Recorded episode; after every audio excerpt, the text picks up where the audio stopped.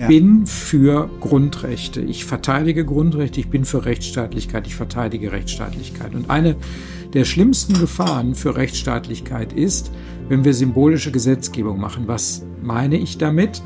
Die Menschen nehmen wahr, wir haben ein Problem mit Kriminalität. Und das Erste, was gemacht wird, wird irgendwelche Gesetze zu verschärfen, obwohl wir nachweisen können, dass das nichts bringt. Glasklar. Der Politik-Podcast der Gelsenwasser AG nimmt Sie mit auf eine spannende und erfrischende Reise in eine blau-grüne Welt. Mitten im Ruhrgebiet spricht Arndt Bär mit seinen Gästen über aktuelle Themen aus Energie, Umwelt und Klimapolitik. Viel Vergnügen! Wir befinden uns in der Zeit von multiplen Krisen, sagen die einen. Zeit der größeren Umbrüche, sagen die, die optimistisch sind eher. Corona hat unsere liberale Gesellschaft auf die Probe gestellt, sicherlich auch unser Rechtssystem. Ein weiterer großer Staat wie Russland bricht mit der Gemeinschaft. Amerika und China schießen auf die Balance des anderen. Wir holen systemrelevante Produktions ins Land zurück, weil wir Angst haben vor Abhängigkeit, vor Erpressung und, und, und. Ein starker, wehrhafter Staat, das ist das, wonach viele rufen in unserem Umfeld. Äh, ein Staat, der die wichtigen Dinge steuert, wie die Energieversorgung. Das sind große Themen. Alles Themen für meinen Gast, auf dessen Sicht ich sehr gespannt bin. Ähm, ich freue mich heute sehr, äh, bei einem ganz besonderen Gast zu sein. Und zwar bin ich im Justizministerium, beim Hausherrn, beim Bundesjustizminister Dr. Marco Buschmann. Herr Dr. Buschmann ist in Gelsenkirchen aufgewachsen. Er hat Rechtswissenschaften studiert und in einer glaube, das kann man sagen, sehr renommierten Kanzlei gearbeitet. Dann hat er sich natürlich auf die Politik konzentriert und wie wir alle wissen, in der FDP viele wichtige Ämter inne gehabt. Bereits 2009 bis 2013 war er Mitglied im Deutschen Bundestag und dann wieder nach dem für viele unerwarteten, ich glaube für manche sensationellen Wiedereinzug der FDP, den er selbst maßgeblich mit zu verantworten hat. Seit 2021 ist er nun Bundesminister der Justiz. Liebe Herr Minister Buschmann, ich freue mich sehr, dass ich heute hier sein kann bei Ihnen. Ja, herzlich willkommen. Ich freue mich auf das Gespräch. Lieber Herr Buschmann, zwei, drei persönliche Fragen zum Einstieg. Ähm, Sie sind ein großer Musikfan. Ich glaube, Sie komponieren auch selbst. Ähm, welches ist die beste Filmmusik aller Zeiten aus Ihrer Sicht? Ja, da muss ich nicht lange nachdenken. Das ist für mich äh, die unsterbliche Musik, die John Williams für, für Star Wars kreiert hat. Und äh, die ist äh, so großartig, so facettenreich, so kreativ. Also das ist, finde ich, der Goldstandard. Was sind so Ihre liebsten Komponisten? John Williams, ja, also äh, ich mag tatsächlich Filmmusik gerne und wenn man äh, das Genre anspricht, muss man natürlich Hans Zimmer erwähnen, der mhm. mit unglaublich auch technischer Kreativität, äh, ich glaube, das ganze Genre auch, sagen wir mal, nochmal auf eine neue Ebene gehoben hat. Aber es gibt auch viele wunderbare andere Komponisten. Ich mag gerne elektronische Musik. Ich äh, mag vor allen Dingen aber einfach gute kreative Musik. Ich bin nicht so an ein Genre gebunden, sondern sozusagen, wenn man merkt, da hat sich jemand irgendwas überlegt, was irgendwie ein bisschen neu und anders ist, dann finde ich das sofort immer spannend. Mhm. Ähm, Herr Minister, Sie kommen aus Gelsenkirchen-Erle. Mhm. Das ist ein Steinwurf vom Schalke-Stadion äh, entfernt. Naja, das ist ein ziemlich weiter Stein, aber ist ein Stück entfernt. Äh, sehr nah. Ähm. Also so fern ist das nicht. Also wir sowohl den, den Jubel aus dem alten Parkstadion wie auch aus der Arena kann man bei, kann man im, im Garten des Häuschens meiner Eltern schon hören. Ähm, ich habe ja selber mein Büro auf der Seite und ähm, also wenn es da mal jubelt, höre ich das auch. In der, Im letzten Jahr ist es weniger gewesen, leider, als, ja, als früher. Das ist ein anderes Thema, leider. Aber auch die Konzerte hört man eigentlich sehr gut. Ähm, immer noch von, von dieser Ecke aus. Was bedeutet für Sie Schalke? Ja, gut, Schalke ist einmal das Thema Fußball, aber es ist ja viel mehr. Es ist ja sozusagen verbunden mit dieser Geschichte, dass Leute sich zusammentun. Es gibt die Legende vom Malocha Club, ne, dass sozusagen nur das Herz das zählt und äh, die Begeisterung für den Sport. Und es ist natürlich auch ein bisschen ein Symbol äh, für Gelsenkirchen. Es ist etwas, woran viele Menschen glauben. Es ist ein emotionaler Haltpunkt und man merkt es, wenn es im Sport schlecht läuft, ist auch die Stimmung in der Stadt nicht so gut. Und deshalb ist es viel mehr noch als, als äh, Fußball. Ist so ein bisschen Symbol für die ganze Stadt. Mhm.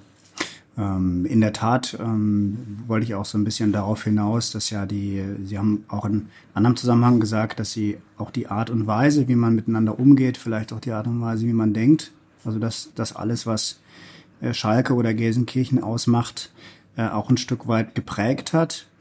Ähm, wir sitzen jetzt hier in, in Berlin am Hausvogteiplatz, ein ganz toller Platz. Da habe ich übrigens auch mal eine Zeit lang gearbeitet. Ähm, Finde ich wirklich traumhaft. Äh, aber es ist schon anders als äh, Gelsenkirchen. So von der Mentalität her, Fragezeichen, wie viel Ruhrgebiet steckt so in, in, in, in Berlin oder in der Berliner Politik vielleicht? Das schwieriger Vergleich, weil also es gibt ja in Wahrheit nicht den typischen Berliner Charakter, sondern was Berlin interessant macht, ist ja, dass ja jeder Bezirk so ein bisschen seine, seine Eigenheit hat und auch so ein bisschen seine eigene Mentalität. Ja, der Frohnauer und der Neuköllner, die sind auch anders. Und ähm, ähm, ich glaube, es gibt hier sogar auch Ecken, wo es sozusagen äh, viel von der Mentalität, wo man nicht so viel auf äußere, also, also nicht so viel auf sagen wir mal, Beeindruckung von anderen Wert legt, sondern wo man eigentlich sehr offen und unvoreingenommen auf Leute zugeht. Es gibt auch ab und zu diese berühmte Berliner Schnauze, die vielleicht ein bisschen ungehobelter äh, noch ist als das, wie man im Ruhrgebiet miteinander umgeht, aber wo man schon irgendwie versucht, direkt auf den Punkt zu kommen. Aber ich finde, man soll gar nicht versuchen, die Dinge irgendwie krampfhaft zu vergleichen. Was mir wichtig ist, ist, dass Gelsenkirchen und das Ruhrgebiet sich eigentlich nicht verstecken muss, wenn man mal anfangen würde, über die eigenen Kirchturmsgrenzen hinwegzudenken, wenn man die Region als Ganzes denkt, wenn man sich anschaut, wie viel Theater es dort gibt, wie viele Universitäten es dort gibt, mhm. wie groß die Zahl der Einwohner ist, dann äh, muss man, glaube ich, ein Bewusstsein dafür entwickeln, dass man sich äh, zwar mit anderen Städten vergleicht, nicht indem man sie versucht zu kopieren, sondern indem man sagt, wir spielen einfach in der Liga der großen Metropolen mit. Mhm. Ich habe das in einem anderen äh, Podcast mal äh, verfolgt. Da haben sie mal also direkt gar nicht in, in Städten gedacht, sondern im Ruhrgebiet. Sie haben gesagt, der Benchmark für Gelsenkirchen ist eben nicht Oberhausen, sondern der ist eben eigentlich fürs Ruhrgebiet anzulegen und da ist der Benchmark Paris und Berlin und ja, London. Ja, wa warum? Weil man natürlich, wenn man in einer Situation sich befindet, wo ich glaube, keiner sagt, ist alles gut so, wie es ist, muss man eine Ambition entwickeln. Und dann darf man nicht äh, sozusagen sich selber klein denken, sondern man muss auch ein bisschen groß denken. Ähm, das habe ich ja sozusagen, Sie hatten ja im Eingang erwähnt, äh, meine Partei war auch mal in einer ganz furchtbaren Situation und dann haben wir auch nicht in der Kategorie gedacht, ach, in zwei Langtagen sitzen wir schön, sondern natürlich war unser Anspruch der, obwohl den alle damals für verrückt hielten, weil es dafür kein Beispiel gab. Wir sind einmal rausgeflogen, sondern wir kehren natürlich wieder in den Bundestag zurück. Jetzt regieren wir ja sogar mit. Mhm. Und ich glaube, das gilt für fast alles. Das gilt für eine unternehmerische Restrukturierung. Das gilt aber auch, wenn eine Region, äh, sagen wir mal, äh, sich aufmachen will, dann muss man sich auch ehrgeizige Ziele setzen. Und das sind keine verrückten Ziele, weil von der Einwohnerzahl her, von der Erstreckung der Fläche, von dem, was es an Interessanten in der Region gibt. Das ist anders natürlich als diese anderen Weltmetropolen, aber warum soll man sich kleiner machen, sondern man muss sich eben überlegen, wie man die Stärken so herauskehrt, dass man äh, äh, eben am Ruhrgebiet international nicht vorbei kann, wenn man von den großen Metropolen spricht. Ist ja auch nicht so, dass in Paris oder London oder in Berlin jede Ecke schön wäre. Mhm. mhm. Also alle sagen Tat. immer Berlin äh, arm, aber sexy oder wir sehen dann Berlin zu den Silvesterunruhen. Das, das zeigt, dass alle ja. großen Metropolen auch ihre Schattenseiten haben. Aber wir müssen uns eben sozusagen auch auf die Stärken konzentrieren, die wir im Ruhrgebiet haben. Und da, da gibt es eine ganze Menge wo Sie jetzt die, die Unruhen ähm, ansprechen. Also man könnte ja böse sein und, und sagen, äh, zwischen Berlin und dem Ruhrgebiet gibt es schon mal die eine Parallele, ist die Clankriminalität. Ja, und das kann man auch gar nicht abstreiten. Das ist ein Phänomen, das man nicht wegdiskutieren kann. Mich hat ein bisschen geärgert, als wir sozusagen, wir hatten ja in Nordrhein-Westfalen also einen Regierungswechsel, aber das erste, wovon ich gehört habe, dass man Clankriminalität nicht mehr Kleinkriminalität nennen darf. Also ich glaube nicht an diese Sprachphilosophie, die die These vertritt, wenn man die wenn man den Problemen ihren Namen nimmt, dann gehen die Probleme mhm. weg, sondern die Namen sind da, weil es die Probleme gibt. Und deshalb müssen wir solche Themen wie Kleinkriminalität angehen. Äh, aber äh, ich hatte es vorhin schon gesagt, wenn wir uns die Zahl an Universitäten, an Hochschulen, an, an, äh, an, an wissenschaftlichen Einrichtungen, also an Kultureinrichtungen anschauen, wenn man sich jetzt ansieht, welche Kreativität in der neuen Gründerszene, auch in Gelsenkirchen, war, mhm. auch wenn man das nicht traditionell damit verbindet, aber was es sozusagen äh, äh, auch, auch gibt rund um die Bochumer Straße, was da jetzt langsam anfängt, sich zu etablieren dann finde ich, muss man mehr darüber reden. Dann findet das nämlich erstens mehr Nachahmer und zweitens äh, ist der Mensch ja als Wesen äh, begeisterungsfähig. Ja, wir können uns gegenseitig motivieren. Wir sind offen für gute Ideen, aber dafür müssen sie eben auch ausgesprochen und entwickelt werden. Wenn wir aber keine guten Ideen und keine Ambition artikulieren, dann gibt es auch nichts, woran wir uns orientieren können. Es ist natürlich die, äh, wenn man jetzt, ich wollte gerade fragen, gibt es politische oder juristische Lösungen, um, diesem Thema Kriminalität Herr zu werden. Jetzt haben Sie aber natürlich auf der anderen Seite eigentlich, so wie ich Sie verstehe, auch immer ähm, so, so natürlich eine, eine gewisse Antipodenrolle zu dem klassischen innenpolitischen Polizeistaat. Also ist natürlich ein juristischer Bereich, ist völlig mhm. klar. Aber Sie haben sicher auch auf die Fahne geschrieben, äh, Freiheitsrechte ähm, zu bewahren und einen Rechtsstaat aufrecht zu erhalten und das gerade so als aus ihrer Rolle gerade in Corona-Zeiten ähm, als bewusster Gegenspieler zu Karl Lauterbach auch ein Stück weit äh, ja. zu definieren, wenn ich das so zuspitzen darf. Naja, nun hat Karl Lauterbach äh, keine klaren Kriminellen verfolgt, aber ich bin Ihnen dankbar für die Frage, weil man da, glaube ich, mal ein Missverständnis aufklären kann. Ich ja. bin für Grundrechte. Ich verteidige Grundrechte. Ich bin für Rechtsstaatlichkeit. Ich verteidige Rechtsstaatlichkeit. Und eine der schlimmsten Gefahren für Rechtsstaatlichkeit ist, wenn wir symbolische Gesetzgebung machen. Was meine ich damit? Die Menschen nehmen wahr, wir haben ein Problem mit Kriminalität. Und das Erste, was gemacht wird, wird irgendwelche Gesetze zu verschärfen, obwohl wir nachweisen können, dass das nichts bringt. Warum tut man das? Um zu beweisen, man würde ja irgendwas tun und vor allen Dingen, weil Gesetze verschärfen, auch zu Lasten der Freiheit von Menschen, äh, nichts kostet.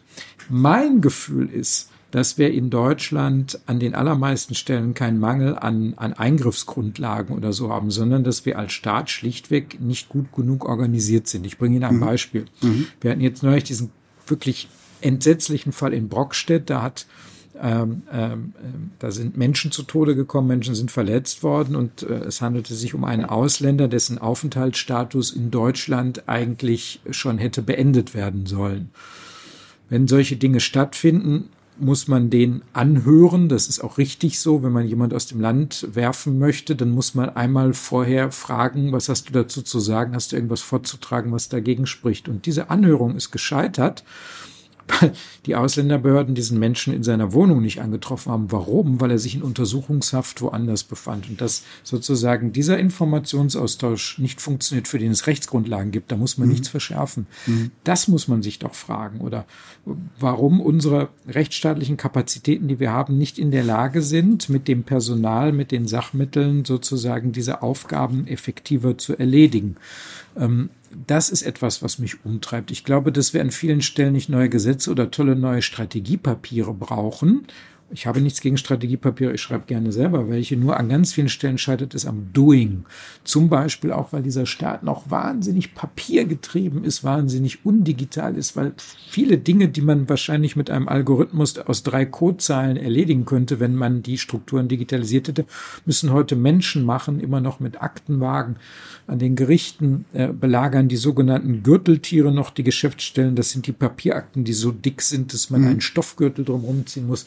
Ich finde, wenn wir unseren Staat besser organisieren, wenn wir ihn schlagkräftiger aufstellen, wenn wir ihn stärker digitalisieren, dann könnten wir die Gesetze, die wir haben, sehr viel besser durchsetzen. Und das würde, glaube ich, sehr viel Debattendruck von diesen von diesen symbolischen Maßnahmen. Wir verschärfen jetzt einfach mal ein Gesetz, nur um ein Gesetz zu verschärfen, um zu sagen, dass man irgendwas gemacht hat, um irgendwie die öffentliche Meinung zu befriedigen. Ich glaube, die öffentliche Meinung würde man besser befriedigen, wenn man tatsächlich in der Performance äh, in der Anwendung und Durchsetzung unserer Gesetze erfolgreicher wäre. Mhm. Glaube ich auch. Also persönlich ähm, ist ein bisschen Vollzugsdefizit in ja, vielen Bereichen, wie man. Ja, absolut. Und ich, ich schließe gar nicht aus, wenn man jetzt feststellt, wir haben neue Phänomene, beispielsweise in Gelsenkirchen äh, muss man auch nicht drum rumreden. Wir haben sehr viel Armutsmigration aus Südosteuropa, wir haben viele Schrottimmobilien, das sind, ist eine ganz schwierige Kombination.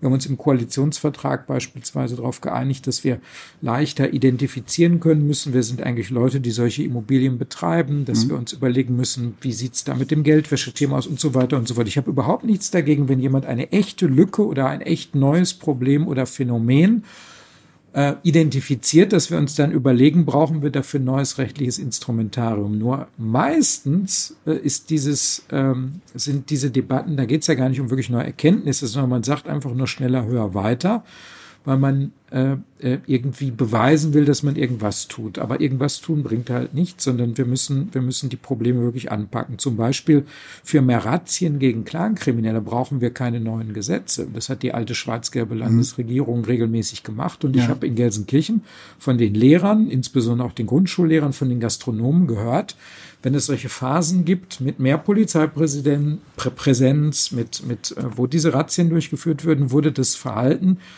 von Menschen, die sich sonst sehr aggressiv gebärdet haben aus diesem Milieu, sehr viel äh, defensiver und zurückhaltender. Das zeigt, es gibt Instrumente, die etwas bewirken.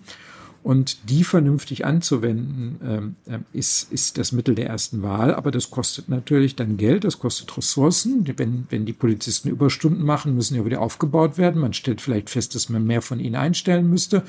Das scheut einen Teil des politischen Spektrums, weil das eben Geld kostet. Gesetze verschärfen kostet kein Geld. Es kostet nur die Freiheit der Bürgerinnen und Bürger. Aber das ist schief. Das darf so nicht sein. Ist denn die, ähm, Sie haben mit der Digitalisierung angefangen als Lösung und dann ähm, mit dem für mich am anderen Ende ein Stück weit dann auch die, oft die Diskussion beschrieben, die dann da heißt, man bräuchte mehr Polizei, also muss mehr mehr Personen einstellen.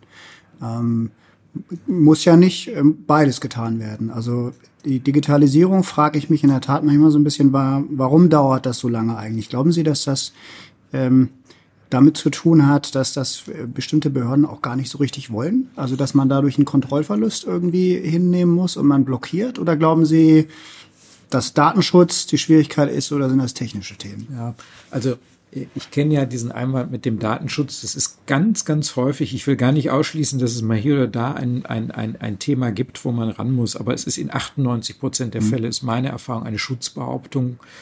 Leute verstecken sich hinter dem Argument, weil sie nichts ändern wollen und dass man Änderungen vornehmen kann. Das versuche ich persönlich immer wieder zu beweisen. Ich habe zum Beispiel, als wir in die in den Deutschen Bundestag zurückgekehrt sind, war ich ja Geschäftsführer der FDP-Bundestagsfraktion und wir haben ab Woche drei unserer Existenz mehr oder weniger voll digital gearbeitet. Wir haben ähm, äh, sozusagen eine Internetstruktur aufgebaut, wo wir jeden Arbeitsprozess, den es in so einer Fraktion gibt, digital abgebildet haben, beziehungsweise in der Beta-Version erstmal vorläufig abgebildet haben und dann ein Jahr später waren die Dinge alle so ausgereift, dass niemand mehr, auch die erfahreneren und älteren Kollegen, zum Papier zurückkehren wollte, weil es so unfassbar viele Vorteile hat. Das muss man erstmal hinbekommen. Ich habe als Bundesminister gesehen, dass da, wo ich selber alleine Entscheidungen treffen kann, es sehr schnell gehen kann. Äh, mein Bundesministerium ist innerhalb eines Jahres voll umgestellt worden auf die E-Akte. Wir führen den elektronischen Workflow an und bei den äh, Bundesjustizbehörden und bei den Bundesgerichten werden wir Ende dieses Jahres auch durch sein. Aber es gibt immer dann Probleme, wenn ich an die sogenannten Schnittstellen komme. Mhm. Also wenn man sozusagen mit vielen anderen sich einigen äh, muss, wenn es zu viele Veto-Player in einem Prozess gibt, äh, dann kommt man auf, dann stößt man immer wieder auf, auf Hindernisse und manchmal schwarze Peter-Spiele. Manchmal ist es auch schwierig in unserem föderalen Staatsaufbau. Und was ich glaube, was wir äh, auch noch häufig übersehen, ist es, wenn der Staat auf Einkaufstour geht und das sehr zentral macht, dann hat er ein Vergaberecht, für das es gute Gründe gibt, das ihn aber häufig äh, zwingt, am Beginn eines jahrelangen Prozesses eine Technologie präzise zu umschreiben, von der man weiß, dass sie am Ende des Vergabeprozesses schon überholt sein wird. Und all diese Dinge, ich will jetzt Probleme nicht nur beschreiben, die bringen nicht dazu, dass wir wegkommen müssen von diesen großvolumigen, riesigen Vergabe- und Einkaufsstrukturen, mhm. sondern dass wir die Kraft haben müssten, in unserem Föderalismus einmal IT-Standards zu definieren, so wie für die Existenz des Internets irgendwann mal ein HTML-Protokoll definiert wurde und äh, dass dann jedes Unternehmen, ob klein oder groß, auf diesen Standard hin entwickeln kann und wir dann auch dezentral Anwendung einkaufen können und wo es dann egal ist, ob ein Amtsgericht in Norddeutschland ein Produkt einkauft, ein kleines, das vielleicht auch selber machen kann, das dann aber trotzdem kompatibel ist mit der Technologie, die man in Bayern oder irgendwo in Thüringen einsetzen würde. So ein bisschen wie beim Mobilfunkmarkt. Ne? Da hat man auch mal Standards definiert und heute kann ein Apple-Handy mit einem Android-Handy kommunizieren. Man kann die, die man kann die SIM-Karte von einem Gerät ins andere stecken und das funktioniert trotzdem alle. Und, und ähm, das glaube ich, ist eine schwierige Aufgabe, die darf man sich nicht allzu klein vorstellen, aber das müssen wir machen, um aus diesen Beschaffungsstrukturen bei der Digitalisierung rauszukommen. Die sind zu langsam, die sind zu träge und die führen zu zu vielen Veto-Playern ähm, und auch dazu, dass viele sich entmachtet fühlen. Also das ist auch ein Hemmnis bei der Digitalisierung. Ja. Ne? Man, man macht diese Beschaffung zentral in großen Entwicklungsverbünden, da entscheiden dann irgendwelche Haushaltsausschüsse drüber und der Amtsgerichtsdirektor, der einfach irgendwie eine bestimmte Anwendung haben will, der ist dann so ein bisschen zur Passivität verurteilt, kriegt dann irgendwas vorgesetzt, wo er sagt, na ja, aber das ist auch nicht so richtig das, was ich will. Das wirkt auch frustrierend. Wir müssen wenn wir diese Standards definieren würden, wenn wir in eine dezentralere Beschaffung gehen könnten und man IT-Anwendungen in der öffentlichen Hand einkaufen könnte, wie ich sag mal ein Stapel Papier, mhm. dann würden wir ein wahnsinniges Tempo aufnehmen können, glaube ich. Ich bin fest von überzeugt, aber ähm, dafür werbe ich politisch, aber das wird noch ein bisschen dauern, bis ich genug Freunde dafür gefunden habe. Also ich habe das äh, gelesen und finde das sehr beeindruckend, dass, ähm, dass Sie das erste vollständig digitale Ministerium geschaffen haben. Ich hätte jetzt, äh, ich bin ja selber Jurist, ich hätte aus meiner eigenen Erfahrung gesagt, das Justizministerium ist das letzte Ministerium, was irgendwann äh, digital wird. Aber es scheint ja zu gehen. Also selbst wenn man sich viel mit inhaltlichen Sachverhalten befasst. Ähm, jetzt lassen Sie uns mal vielleicht über das große Thema Freiheit sprechen. Sie haben mir gerade so ein bisschen ein Stichwort gegeben dazu. Sie haben gesagt, äh, dort, wo man selber alleine entscheidet, geht es relativ schnell und dort, wo man sich mit anderen abstimmen muss, wird es schwierig äh, und kriegt man es zum Teil nicht hin. Ähm, spricht ja dafür, dass man, ähm, also spräche dann dafür, dass man Macht und Entscheidungsgewalt ein Stück weit ähm, nach oben delegiert und vereinheitlicht. Ähm, jetzt haben Darf Sie die Corona-Zeit. Ich glaube, es ist genau umgekehrt, was ich gesagt habe. Also ich sag mal, wir leben ja in einer Demokratie. Ja. Ne? Also je mehr Sachverhalte wir zu politischen Sachverhalten erklären und jeder da mitreden muss, desto schwieriger wird es. Aber wenn wir bestimmte Bereiche definieren wo der Einzelne einfach für sich selber entscheiden kann, wird er dazu schnell in der Lage sein. Mhm. Also ich glaube, eine Gesellschaft, die individualistischer okay. ist, die Schonräume des Grundrechtsschutzes bietet, die kann sehr schnell sehr viele Dinge äh, angehen. Mhm. Darauf wollte ich hinaus. Sie haben ähm, ähm, bei, einer, bei der Friedrich-Naumann-Stiftung, als ich Sie gehört habe, einen sehr beeindruckenden Impuls gehalten, wo Sie im Grunde auf die Corona-Zeit rekurriert haben und ähm, gesagt haben, es hat sich jetzt ja herausgestellt, ähm, welches System am Ende das funktionsfähigere ist. Also man hört ja doch sehr oft im Moment gerade diesen, äh, diesen ähm, wenn man die These, dass der Staat doch stärker eingreifen muss und dass er ähm, stärker die, die Zügel in der Hand halten muss. Äh, jetzt haben Sie dort gesagt, im Grunde hat sich gerade in so einer großen Krise, wie, wie es Corona ja gewesen ist, gezeigt, dass die Systeme, die freiheitlich organisiert sind, besser organisiert sind.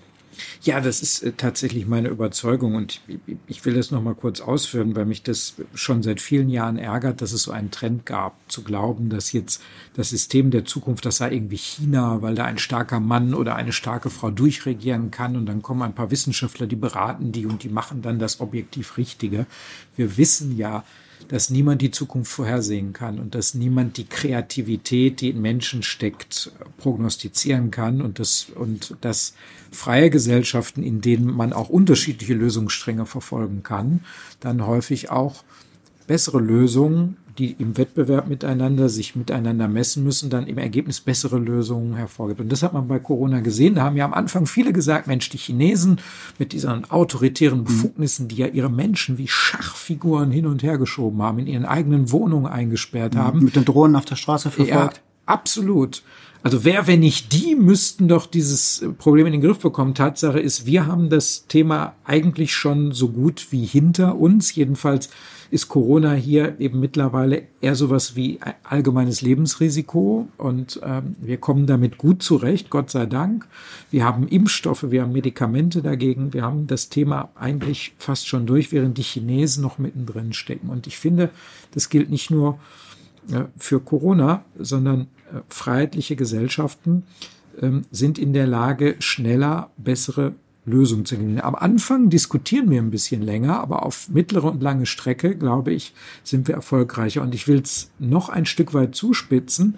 In den Phasen, wo wir unter dem Einfluss sehr weit verbreiteter Ängste, die ich niemandem vorwerfe, niemand kann etwas dafür, dass er oder sie Angst hat, aber unter dem Einfluss großer Angst haben wir ja zum Teil auch für unsere Verhältnisse zu drakonischen Maßnahmen gegriffen. Und mittlerweile diejenigen, die diese Maßnahmen sehr stark verteidigt haben, haben ja mittlerweile auch eingestanden, dass sie Fehler waren. Also beispielsweise, als wir irgendwann anfingen, den Menschen ähm, äh, vorzuschreiben, dass sie im Freien äh, Masken tragen müssen. Das ist ja schon sehr früh von Wissenschaftlern kritisiert worden, politisch ja. auch von uns. Und mittlerweile gibt es ja eine ganze Reihe von Leuten, einschließlich meines, meines äh, Kollegen Gesundheitsministers, der sagt, im Nachhinein muss man sagen, das war eigentlich verrückt. Was Weil, ich super finde übrigens. Also, dass ja, ein Politiker absolut. mal öffentlich einen absolut. Fehler zugibt, fand ich beachtlich. Absolut. Ich will ihn auch gar nicht dafür, das dient jetzt nicht dem Vorführen, Nein, ich, ich, wollte nur, ich wollte nur einmal sagen, dass mhm. da, wo wir glaubten, uns so ein bisschen in die Richtung immer schneller, immer schärfer, immer zentraler bewegen zu müssen, stellen wir fest, dass da eben dann auch häufig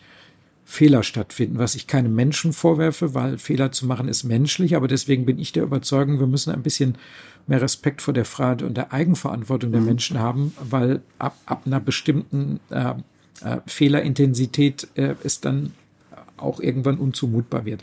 Das ist das, was ich sagen wollte und was mich eben wahnsinnig optimistisch macht, dass unter Bedingungen von Freiheit, von Meinungsfreiheit, von freier Presse, auch von Demokratie wir vielleicht immer am Anfang ein bisschen langsamer aus den Startblöcken kommen, aber dann auf der mittleren und der langen Strecke äh, den längeren Atem haben und auch zu den besseren Ergebnissen kommen. Das finde ich, haben die großen Krisen schon gezeigt. Mhm. In der Energiekrise auch. Also das, was jetzt ähm, ist das große Thema, was uns alle beschäftigt, ähm, Russlandkrieg in der Ukraine. Energiepreise sind durch die Decke gegangen zum Teil. Ähm, ist da auch die freiheitliche Lösung die beste? Ich meine, wir haben gerade die mit den Preisbremsen einen sehr starken staatlichen Eingriff reingenommen, richtig oder falsch? Ja, das, das ist so, aber auch da muss man ja im Ergebnis festhalten, auf der anderen Seite stand oder steht ein autoritärer Staat, der das Völkerrecht bricht, der Energie als Waffe einsetzt. Mhm. Das sind ja keine Marktprozesse, die dazu geführt ja. haben, sondern ah. das ist die politische Entscheidung von Wladimir Putin gewesen. Erstens, ich überfalle meine Nachbarn und zweitens, ich drehe den Deutschen das Gas ab. Das muss man ja immer wieder auch betonen. Das ist ja nicht unser Embargo gewesen, sondern der hat das entschieden. Und dass man in einer solchen Situation mit einer mit äh, sozusagen einer solchen Herausforderung klarkommt, ist ja auch nicht selbstverständlich. Und wenn man sich mal an Mitte letzten Jahres erinnert, wie groß die Sorgen waren, es war von der Kernschmelze der deutschen Industrie die Rede, es war von einem Wutwinter die Rede ist. Menschen hatten die Angst, nochmal, die ich niemandem vorwerfe, niemandem darf man seine Angst vorwerfen, Menschen hatten Angst, dass sie in kalten Wohnungen im Winter sitzen und sich keiner mehr äh, Heizung oder Strom leisten kann. Und wir haben es als Demokratie, als freiheitliche Gesellschaft geschafft, da durchzukommen, indem wir in der Tat Dinge getan haben, auf eine politische Entscheidung gegen den Markt haben wir reagiert mit anderen politischen Entscheidungen und kommen jetzt aber Stück für Stück wieder in marktlichere Situationen zurück, weil Märkte sich ein Stück weit beruhigen, weil wir andere Quellen erschlossen haben, weil wir auch beispielsweise die LNG-Terminals in für, für deutsche Verhältnisse in Lichtgeschwindigkeit aufgebaut haben, weil wir darauf reagiert haben und sozusagen jetzt andere Energiequellen erschließen wollen. Und das ist eine äh, fantastische Leistung einer freien Gesellschaft, auf eine solche Bedrohung, auf die Entscheidung eines autoritären Staates, ich nutze jetzt meine Energiequellen als Waffe gegen euch, da nicht in die Knie zu gehen, sondern dem die Stirn zu bieten, sich nicht in die Ecke drängen zu lassen, sondern in der Lage zu sein, die Gesellschaft zusammenzuhalten, wirtschaftliche Leistungskraft zu erhalten und eben neue äh, Quellen von, von Energien aufzutun. Das finde ich ist etwas, da muss sich eine freie Gesellschaft nicht für verstecken. Mhm. Also ich kann aus der, aus der Branche, auch aus Gelsenwasser Sicht bestätigen, dass wir uns sehr große Gedanken gemacht haben und dass wir äh, seit einigen Wochen nicht mehr die Sorge haben, dass wir ähm, tatsächlich eine, eine Versorgungskrise kriegen, dass wir da eine Knappheit haben. Hat sicherlich auch ein bisschen mit dem warmen Winter zu tun, muss man offen Klar. gestanden sagen. Aber es ist, glaube ich, auch sehr gut politisch gesteuert geworden, was das betrifft. Bei dem Punkt, ähm, dass wir wieder in, in marktlichere Strukturen gerade geraten, da müsste ich allerdings mal einhaken gerade. Ich meine, wir haben den, den größten Gasimporteur mit Juniper haben wir verstaatlicht, mhm. komplett.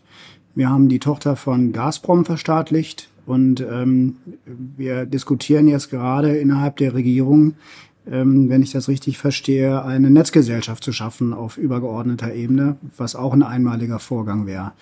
Wir sind so ein bisschen in Richtung staatliche Energieversorgung unterwegs, habe ich den Eindruck. Das kann Ihnen ja nicht gefallen. Also das darf natürlich kein Dauerzustand sein. Sie haben diese beiden Verstaatlichungen angesprochen. Das waren ja Krisenreaktionen, einfach weil diese äh, Gesellschaften drohten mehr oder weniger über Nacht zusammenzubrechen. Und dann die Frage war, ähm, können wir es eigentlich gewährleisten, dass dann ad hoc äh, sozusagen die Versorgungsstrukturen erhalten bleiben? Mhm. Und weil diese Frage mit großen Unbekannten versehen war, haben wir uns in einer Phase großer Verunsicherung dafür entschieden, jetzt einfach zu stabilisieren.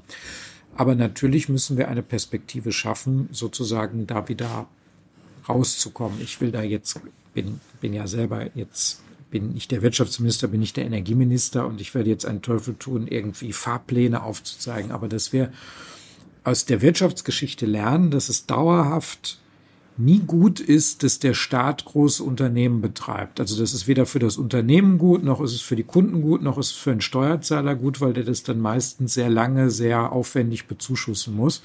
Das haben wir ja an vielen Stellen gesehen, auch im, im Versorgungsbereich. Die Versorgung mit Telekommunikationsleistung beispielsweise war viele Jahrzehnte in Deutschland in staatlicher Hand. Als das privatisiert wurde, hatten viele die Sorge, dass es schlechter wird. Tatsache ist, die Dinge sind günstiger geworden, die mhm. Auswahl wurde besser, die Produkte wurden besser. Und ähm, natürlich, deshalb muss die mittel- bis langfristige Perspektive sein, dass äh, etwas, was nicht hoheitlich ist, sozusagen besser wieder in die Hände äh, von Markt und Wettbewerb gelegt werden äh, sollte. Und wie da der beste Weg dahin ist, darüber kann man diskutieren.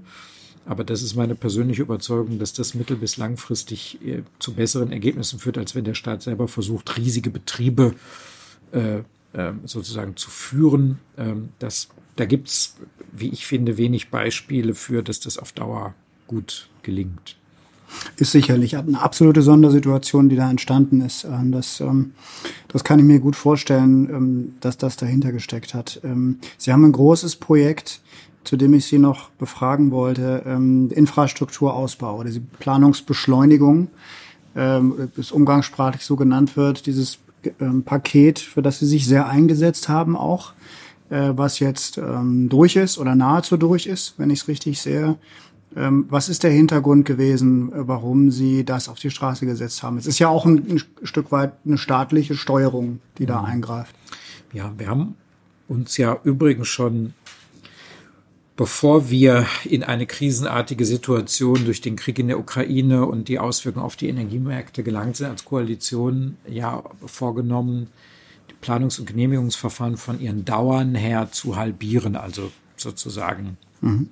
sozusagen doppeltes Tempo an den Tag zu legen, weil wir schon vor dieser krisenartigen Zuspitzung festgestellt haben, dass viele Dinge einfach zu lange dauern. Also in der Energiewende gibt es mal das berühmte Beispiel, wenn man sieben Jahre braucht, um, um ein, ein Windrad äh, zu beantragen, zu planen, zu genehmigen und dann aufzustellen, ist das einfach zu lange.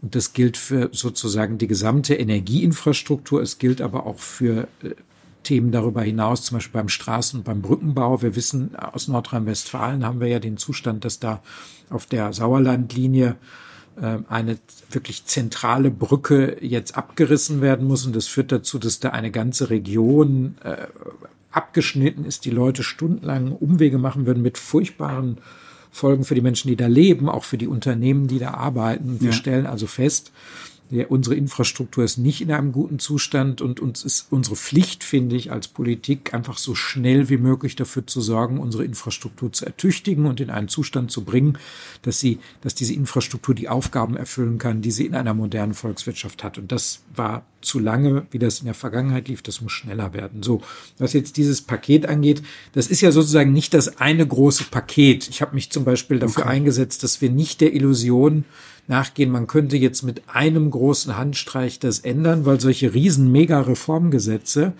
die klingen immer ganz gut, die kommen aber nie, weil eben, ich sagte vorhin bei der Digitalisierung schon, wenn es zu viele Vetospieler gibt, dann sagt immer irgendwie einer Nein. Deshalb habe ich zum Beispiel gesagt, ich kann einen Beitrag leisten, für den ich zuständig bin, durch eine Reform der Verwaltungsgerichtsordnung, weil diese Planungsverfahren irgendwann meistens auch immer bei Gericht landen. Und diese VWGO-Reform haben wir konzipiert und die ist mittlerweile durch den Bundestag und äh, da bin ich sehr froh drüber. Das ist ein Beitrag. Was jetzt noch folgen muss, äh, wofür, wo wir viel äh, sozusagen Tempo gewinnen, ist das sogenannte materielle Planungsrecht. Das wird insbesondere im Umweltministerium und im Verkehrsministerium gemacht. Da sind wir in den letzten Zügen.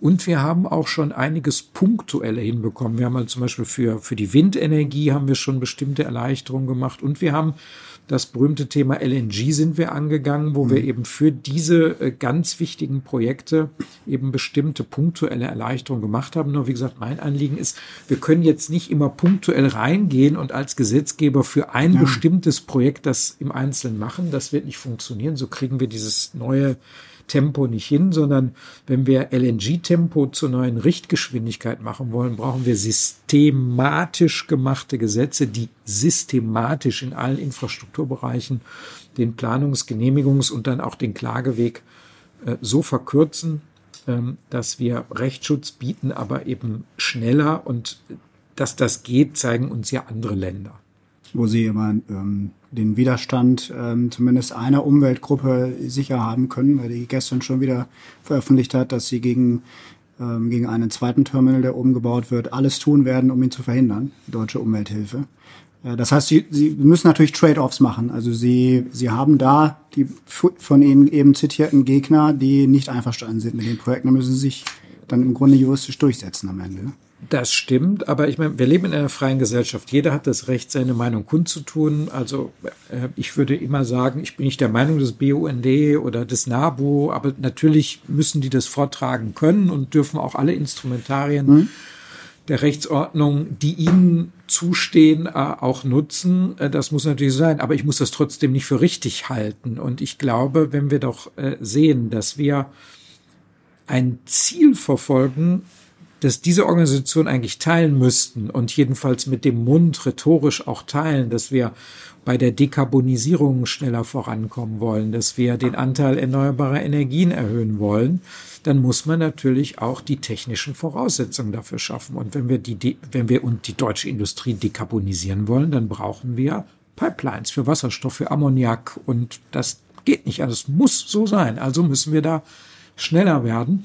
Und wenn wir beispielsweise unser äh, äh, unser Energienetz, unser Stromnetz so ertüchtigen wollen, dass wir mit erneuerbaren Energien, die nun mal anders Strom liefern, dezentraler, auch an, mit größeren Schwankungen äh, die Strommengen liefern, dann müssen wir das umbauen. Und man kann nicht einerseits sagen, wir wollen dekarbonisieren und mehr regenerative Energien, aber andererseits sagen, wir sind äh, dagegen, dass wir bestimmte Infrastrukturprojekte machen. Und das Thema Gas, Das haben die Umweltverbände in der Vergangenheit immer anerkannt. Das Thema Gas, das wir ja jetzt über die LNG-Terminals holen, hat dabei immer eine wichtige Rolle gespielt. Und äh, es ist sogar so gewesen, dass in der Vergangenheit die Umweltorganisationen gesagt haben, stellt lieber möglichst auf viel Gas um, weil Gas ist schon mal besser als Kohle.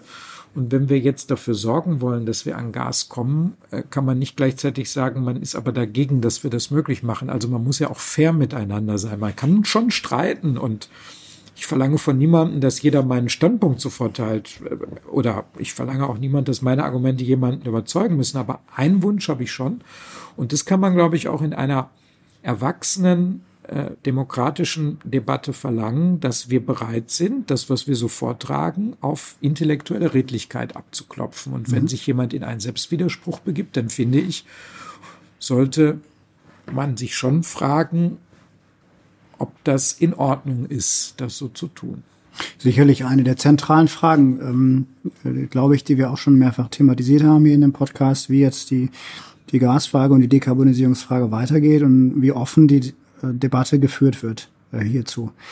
Ähm, Herr Minister, ich bedanke mich sehr für das Gespräch. Ähm, Sie, Sie sind viel beschäftigt, deswegen will ich zur Abschlussfrage kommen. Die ist bei allen Gästen gleich, ungefähr gleich. Ich will sie bei Ihnen mal ein bisschen zuspitzen, weil Sie tatsächlich ja so an den äh, politischen äh, Schalthebeln sitzen, dass Sie das, glaube ich, besser beurteilen können als wir alle hier, die hier zuhören oder ich hier sitze. Wie sieht die Welt nach dem Ende des Krieges in der Ukraine aus? Mehr Freiheit oder weniger Freiheit? Es, unser Ziel muss mehr Freiheit sein und ich bin davon überzeugt, dass es mehr Freiheit ist. Alleine schon, wenn die Ukraine als zweitgrößtes Land Europas ihre Freiheit zurückerhält, ist der Freiheitssaldo positiv gegenüber dem Ist-Zustand. Vielen Dank. Das war Glasklar, der Politikpodcast der Gelsenwasser AG. Rund um Wasser, Energie, Klima und Digitalisierung. Wir hoffen, es hat Ihnen gefallen. Danke fürs Zuhören und bis zur nächsten Folge von Glasklar.